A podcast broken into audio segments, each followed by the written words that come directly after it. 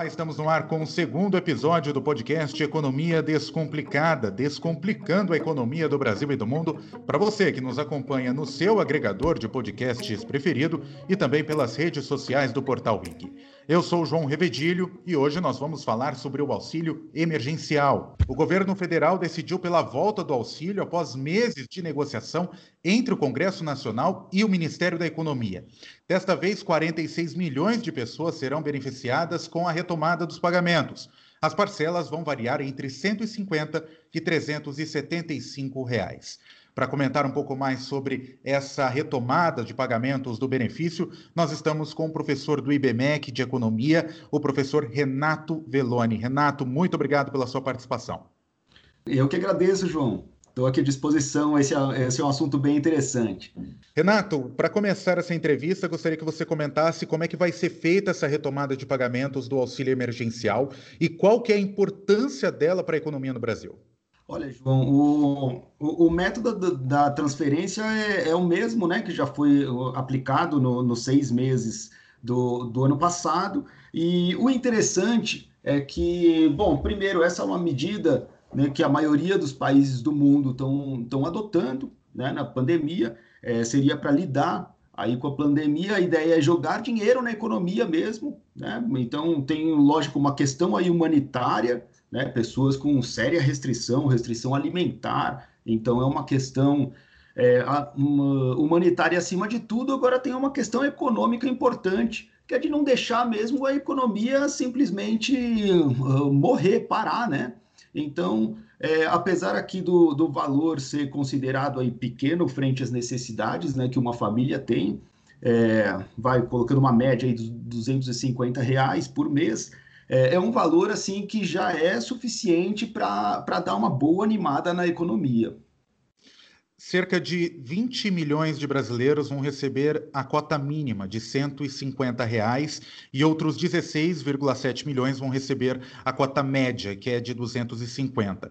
Mesmo com essa cota mínima, sendo que a maioria da população vai receber esse valor, não poderia ser um valor um pouco maior em vez de 175 reais, 150 reais?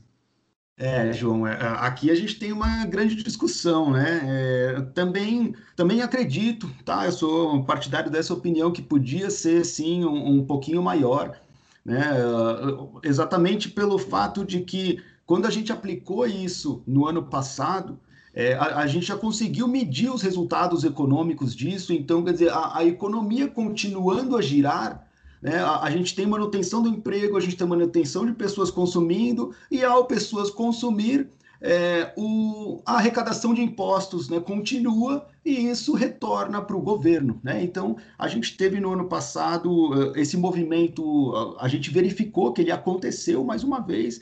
Então, eu também acredito que daria sim, eh, talvez, para a gente ser um pouquinho mais generoso nessa vez, assim como foi no ano passado. Agora, também não é de se negar que temos um problema sério né, de caixa, de endividamento no, no país. Então, é, essa é uma questão de difícil gestão. Então, é, temos, uh, temos que reconhecer que é, essa decisão era mesmo difícil de fazer. Então, 150 e 250 foi o número encontrado pela equipe econômica de forma a não comprometer uh, mais seriamente ainda a nossa situação né, de endividamento público. Os pagamentos começam a ser realizados em abril, muito provavelmente na segunda quinzena do próximo mês. No entanto, ainda falta a aprovação de uma medida provisória para recriar o novo auxílio emergencial. Você acha que o governo poderia ter realizado essa medida provisória antes da aprovação da PEC emergencial para agilizar os pagamentos ainda para o mês de março? É, aqui é uma negociação política, né, João? Então, sempre complexo. Né? Uh, exatamente a tentativa do governo é, é equilibrar né, essas duas questões que eu coloquei. Então, primeiro, é o reconhecer que o dinheiro é importante, não só pela questão humanitária, mas também para a economia em si, mas também reconhecer que temos um problema gigantesco de, de, de pública para resolver. Então, o, o que o, né, a, digamos, a estratégia adotada aí pelo governo foi trabalhar nessas duas frentes, Então, a ideia foi legal, vocês querem aprovar um pouquinho mais de, de auxílio, ou seja, né, o governo vai estar tá gastando mais, só que eu preciso ter em contrapartida algumas regras que vão proteger aí as nossas finanças no médio e longo prazo. Então, foi colocado aí como uma moeda de troca, né, ok, eu vou liberar hoje, mas eu preciso de regras mais sólidas para a gente lidar com as nossas finanças públicas daqui para frente. Quais são essas contrapartidas?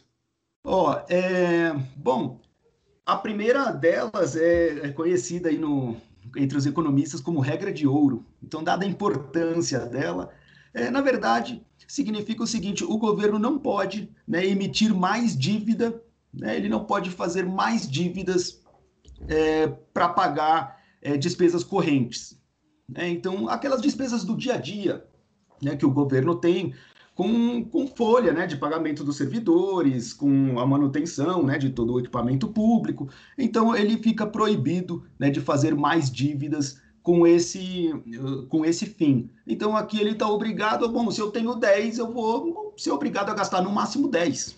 Né? Então, isso é uma coisa que estabelece aí uma, vai estabelecer uma saúde muito maior para as nossas finanças uma outra também, é, tão importante quanto essa primeira, é o chamado teto de gastos. Né? Então, agora, é, a gente já tinha essa regra do teto de gastos, então existe um limite né, do que o governo pode gastar de um ano para o outro, né, aumentar os seus gastos. Agora, esse limite ele existia antes, mas ninguém dizia o que fazer para sair dessa situação do limite. Né? Então só dizia, oh, não pode gastar muito. Só que ninguém dizia o que fazer para não gastar muito. Né? Então agora foi exatamente isso que a gente trouxe, foi a novidade aqui com essa PEC. Então eles criaram um indicador, tá? Então é, quando as despesas obrigatórias do governo atingirem 95% de todo o orçamento, né? ou seja, né? só o que eu tenho de obrigatório já atingiu quase que tudo que eu tenho para gastar. Então, quando isso acontecer, o, o governo está proibido de conceder aumentos salariais né, para os servidores, ele está proibido de contratar novos funcionários, está proibido de criar bônus, né, bonificações para os seus times. Então, é, tinha até mais um item que é os salários ficariam congelados. Né? É, esse item caiu aí nas discussões políticas, mas de toda forma, agora a gente consegue enxergar uma breve luz aí no fim do túnel. A gente sabe que sempre que a gente já tiver naquele sufoco, já chegando quase no 100%, o governo então está liberado a não. É, ele está, na verdade, obrigado a não conceder aumentos. É, e assim é, conseguir aí ter um controle maior das, do seu endividamento, dos seus gastos. Então, isso é muito saudável para a saúde econômica e financeira do país. O Brasil ficou quatro meses aproximadamente sem o pagamento do auxílio emergencial em meio a um colapso no sistema de saúde, o aumento de casos de Covid-19 no Brasil, e agora vai ser retomado em abril, como nós já conversamos aqui nesse podcast.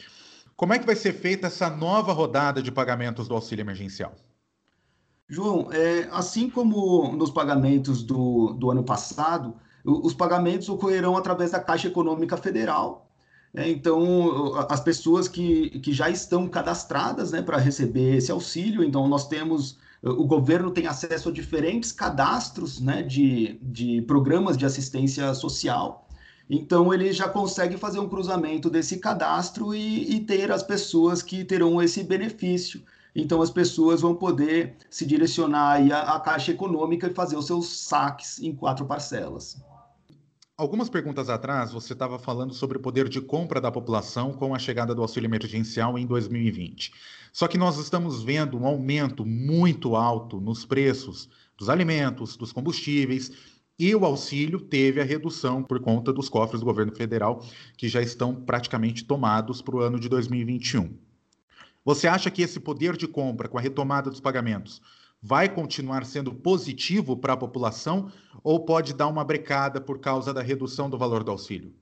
Olha, o, o que está ocorrendo com, com os preços né, dos, dos alimentos, na verdade, tem, tem dois fatores importantes né, acontecendo no Brasil. Então, o, um deles é o preço das commodities.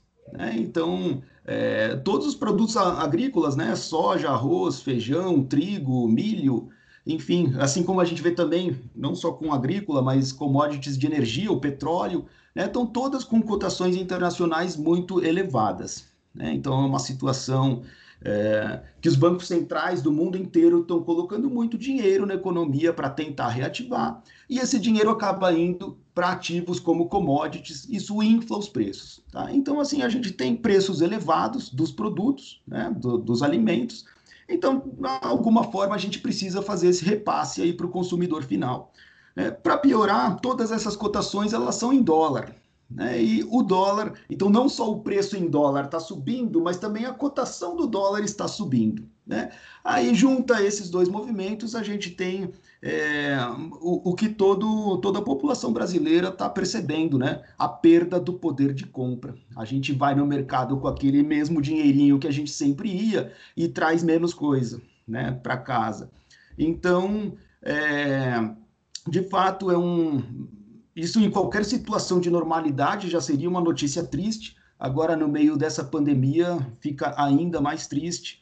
E soma-se a isso um maior custo de alimentos a um menor benefício. Né? Então, a gente está di diante, assim, sem dúvida, de um, de um, quadro, de um quadro dramático, tá, João? Dramático mesmo. É, a gente está falando desse valor aí médio de 250 reais de benefício, mas é importante lembrar que o, o DIEESE ele tem um cálculo né, do que uma família brasileira precisaria ter de rendimentos para conseguir ter, como que eu posso dizer, para conseguir ter aquele, aquele padrão de vida que é o garantido, é o almejado pela nossa Constituição. Né? Esse valor, João, seria de 5 mil reais por mês. Tá? Então, para que uma família de quatro pessoas conseguisse se alimentar da maneira adequada, é, pagar o seu transporte, moradia, é, saúde, né, educação. Então, 5 mil reais seriam necessário para uma, uma uh, família ter, ter direito, ter acesso às coisas que, em tese, estariam garantidas na nossa Constituição. E o que a gente tem, em vez de 5 mil reais de auxílio, é 250 reais de auxílio. A gente está falando de somente 5% do que seria necessário. Então, é, é um quadro dramático. É, só isso assim que a gente pode concluir. É, uh, agora, para fazer uma, né, uma análise aqui invertida também, eu acho que a gente poderia pensar o que ocorreria né, com a nossa com o nosso país, com a nossa população também, se não tivesse nem ao menos esse auxílio né, de 250. Então, imagina para uma, uma família que está numa situação completamente debilitada, sem ter nada, nada, nada para comer, como tantos casos a gente vê, e de repente cai esses 250 reais, é muito pouco, insuficiente, mas para quem está nessa situação é inegável que ajuda. O governo vai retomar o pagamento em apenas quatro parcelas de 150 a 375 reais, claro, dependendo do grupo. Você acha que o governo deveria começar a pensar em manter o benefício após quatro meses? Porque nós estamos num colapso no sistema de saúde, estamos no pior momento da pandemia de coronavírus no Brasil. O Brasil, inclusive, é o epicentro da pandemia de Covid-19. Você acha que o governo precisa começar já a planejar os próximos meses, se for o caso, renovar o auxílio? Deve sim, viu, João? Esse, esse assunto precisa estar sim na pauta, é, para pelo menos uh, discussão, né? Uh, ter os dados na mão, que impacto isso causaria né, para os nossos orçamentos, e aí sempre lembrando o que seria saudável do governo fazer, caso tenha mais uma rodada, seria ser algo semelhante ao que a gente faria no nosso orçamento, no, no pessoal mesmo, né? O orçamento aqui nosso familiar. Então imagina que eu tive alguma emergência esse mês, sei lá, estourou um cano na minha casa, teve uma goteira, eu vou precisar ter um gasto diferente ali. Né? Então, legal, eu posso até ir pedir um empréstimo, me endividar um pouquinho, resolver esse problema que é urgente, mas o saudável para mim seria eu já conseguir ver desde agora, olha, mas espera aí, no mês que vem, o que, que eu posso fazer né, para repor isso? Então, aquele cineminha que eu ia, eu já não vou mais, é, aquela pizza eu já não vou mais comprar, pelos próximos cinco meses, seis meses, precisa fazer uma conta para que isso feche. Né? Se eu simplesmente resolver aqui meu problema, que é uma emergência, e não pensar, não deixar já nada contratado para os próximos meses, no caso do país, seria nos próximos anos, né, para a gente ter uma, uma compensação, então a gente teria aí sim um, um problema, né, uma bomba relógio, mais cedo ou mais tarde ela estoura.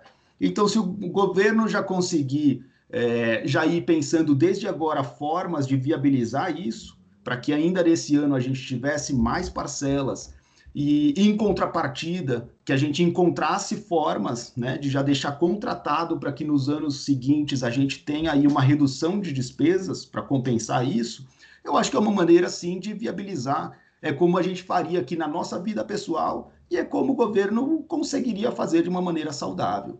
Agora, lógico, né, tudo isso de, depende de negociações políticas aí que não são simples, né? Tem grupos de interesses, tem é, bancadas né, defendendo auxílios muito mais é, generosos sem contrapartida. Outra bancada fala que não, não precisa ter auxílio nenhum, porque as contas já estão ruins. Então, assim, tem uma parte política aí que nunca é simples de conciliar. Né? A gente fica dando opinião aqui do lado de fora, é sempre fácil.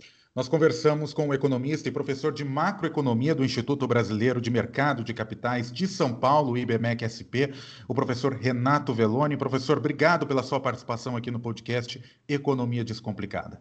Eu que agradeço, João. Obrigado aí pela atenção de todo mundo. Estou à disposição como sempre. Para você que nos acompanhou até aqui, muito obrigado pela sua audiência. Nós temos um encontro marcado na semana que vem aqui no podcast Economia Descomplicada, sempre descomplicando a economia do Brasil e do mundo para você.